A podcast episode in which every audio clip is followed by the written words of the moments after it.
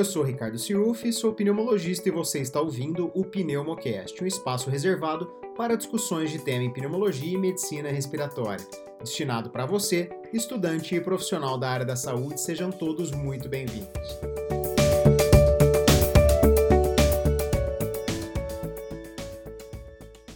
Salve comunidade Pneumocast, tudo bem? Estamos de volta para falar sobre síndrome do desconforto respiratório agudo, só que agora tema polêmico, tema quente. E o tema de agora é tratamento. E tratamento da síndrome do desconforto respiratório agudo é tratamento da causa de base em paralelo. Enquanto isso, a gente vai tratando a síndrome. Tá joia? Depois da metade do, dos anos 90, começou a sair uma série de trabalhos em que mudou a utilização da ventilação mecânica no contexto da síndrome do desconforto respiratório agudo. Tá? E a partir desses estudos, o uso de estratégias ventilatórias com baixo volume corrente foi denominada a estratégia protetora ou ventilação protetora. Tá? Isso se transformou em um paradigma da ventilação mecânica com impacto na mortalidade e a partir daí convencionou-se chamar tudo isso de ventilação mecânica protetora. E tudo isso foi publicado no ARDS Network, publicado em 2000, estudo com participação de uma equipe brasileira. Tá joia?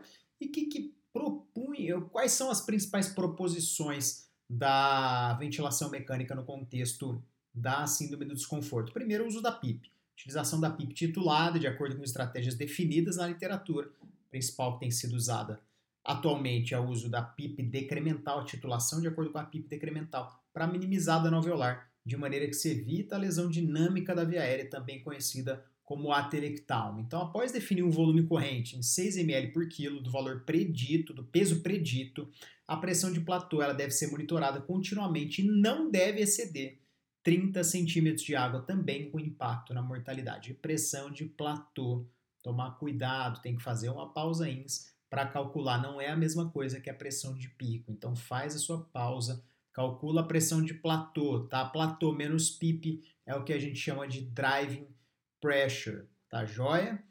Toma cuidado também. Tivemos dados antigos que falavam sobre ventilação oscilatória de alta frequência e hoje em dia não deve ser mais utilizado. Um assunto que eu quero falar aqui com vocês é a hipercapnia permissiva.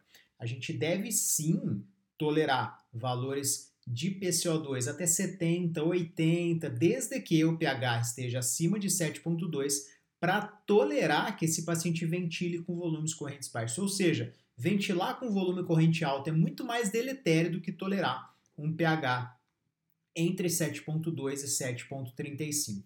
Só que, a despeito dessas medidas iniciais que a gente já falou, volume corrente baixo e outras estratégias, pressão de platô menor que 30, PIP maior que 5, hipercapnia permissiva, tem algumas estratégias que a gente precisa utilizar para lançar mão em pacientes com hipoxemia refratária, tá joia? Principal delas e mais em evidência na literatura é a posição prona. Mas antes disso, eu quero falar sobre o conceito de hipoxemia refratária, variável na literatura, mas pode ser entendida, depender de onde você for ler, como PO2 e FO2 entre 60 e 100 por mais de 6 a 12 horas, tá joia? É claro que regado de diversas controvérsias.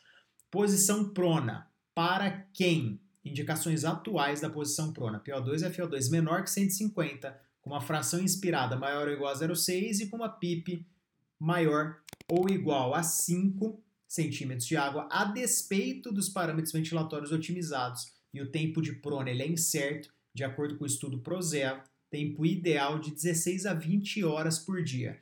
Pronou o paciente, o seu paciente é prona responsivo, mantém pronado. O seu paciente é prona não responsivo, eu também mantenho pronado, porque o paciente que não responde à prona ele não teve piores desfechos e uma análise pós-ROC publicada do estudo Prozela, tá joia? E por que, que a gente prona? Para diminuir a área de heterogeneidade pulmonar, também para ter o seu efeito vascular e melhorar a interação ventilação pulmão, tá joia? Já as manobras de recrutamento alveolar, de acordo com o ART Trial, publicado no JAMA em 2017, estudo brasileiro multicêntrico, o uso de manobras de recrutamento alveolar nos pacientes portadores da síndrome moderada a grave resultou em um aumento significativo da mortalidade, bem como maior incidência de barotrauma no grupo recrutado.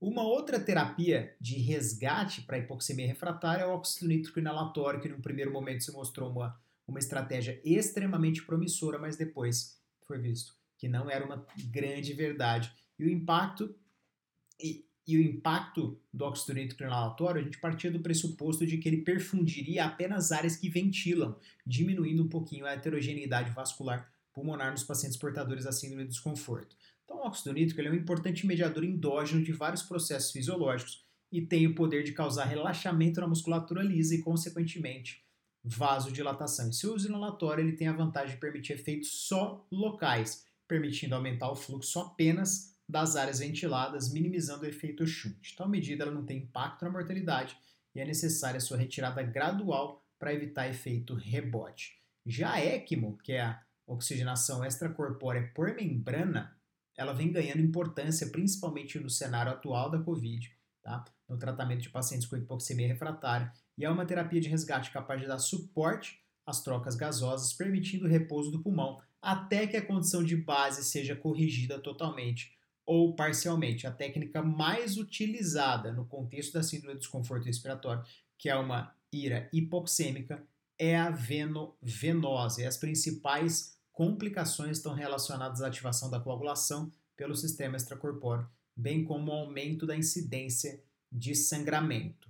Tudo bem? Quanto a terapias farmacológicas, bloqueio neuromuscular. Bloqueio neuromuscular. Eu tenho dois grandes estudos. Tenho a Cursus 2010 e tenho o Rose de 2019. Tá jóia? Então, muito embora as estratégias difundidas de bloqueio neuromuscular, elas, elas sim acarretam em diversos efeitos indesejáveis, mas eu tenho alguns efeitos desejáveis também, como melhora da sincronia paciente-ventilador e também melhora da oxigenação. Só que os indesejáveis são vários e os principais, o principal deles é fraqueza muscular, tá joia? Então, real risco-benefício ainda permanece incerto. Os dados presentes na literatura, eles são conflitantes. Então, a gente deve se apegar ao trabalho mais recente, que é o Rose, publicado no New England de 2019, que estudou cisatracura em pacientes com síndrome moderada a grave, com estratégias que utilizavam PIP alta, sem impacto na mortalidade em 90 dias. E deve-se utilizar o cisatracura para pacientes com PO2 e FO2 menor que 100, profundamente sedado. E uma observação interessante é que o estudo Accuracy, também publicado no New England, só que em 2010, estudou o cisatracura e síndrome do desconforto precoce para pacientes com PO2 e FO2 menor que 150 e demonstrou impacto na mortalidade apenas no subgrupo dos pacientes com PO2 e FO2 menor que 120. Portanto, as recomendações atuais, elas partem do Accuracy de 2010, que são utilizar para pacientes com SARA precoce, com, com síndrome do desconforto precoce e pacientes com PO2 e FO2 menor que 120. Tá joia? Os resultados do Accuracy ainda não foram replicados. E quanto à corticoterapia, Pacientes com indicação não relacionada à síndrome do desconforto, eles, claro, são candidatos à corticoterapia, como, por exemplo, o paciente entubado com uma pneumonia eosinofílica aguda, ou paciente com insuficiência adrenal, ou outras causas. Entretanto, paciente com síndrome do desconforto moderada a grave deve ser utilizado nos primeiros dias de doença. Tal conduta é pautada numa meta-análise publicada no Intensive Care Medicine de 2017 e tem provável impacto na mortalidade muito embora a sua recomendação seja condicional. Minha observação importante é que não deve ser utilizado de maneira sistemática em sepse sem choque séptico e também não deve ser utilizada para síndrome do desconforto respiratório agudo leve. Os regimes comumente utilizados, de acordo com UpToDate, acesso em abril de 2021 são metilpred 1mg por quilo EV por 21 a 28 dias seguido de desmame e dexametasona 20mg de EV por 5 dias seguido de 10mg dia por mais cinco dias. Essas recomendações elas são pré-Covid, elas são para síndrome do desconforto não Covid, presentes no up-to-date, tá joia? A gente sabe, a gente sabe que o estudo Recovery trouxe outro norte para corticoterapia em pacientes portadores de síndrome de desconforto pela Covid e muito provavelmente a gente é, teremos uma mudança na corticoterapia atual do síndrome do, da síndrome do desconforto respiratório. Então, esse episódio é um pouquinho mais longo, mas é justo que ele seja mais longo porque a gente fala de diversas terapias no contexto da síndrome do desconforto respiratório agudo. Com certeza, tratamento na síndrome do desconforto seria tópico para um congresso, tá joia? Então a gente tenta deixar um pouco mais conciso e claro, caso tenha interesse, sintam-se à vontade em corresponder conosco, tanto pelo e-mail quanto pelas redes sociais aí do Pneumocast. Este foi mais um episódio do seu Pneumocast. Não deixe de nos acompanhar nas nossas redes sociais, sobretudo no Instagram, com Pneumocast. Um grande abraço e a gente se encontra no nosso próximo episódio.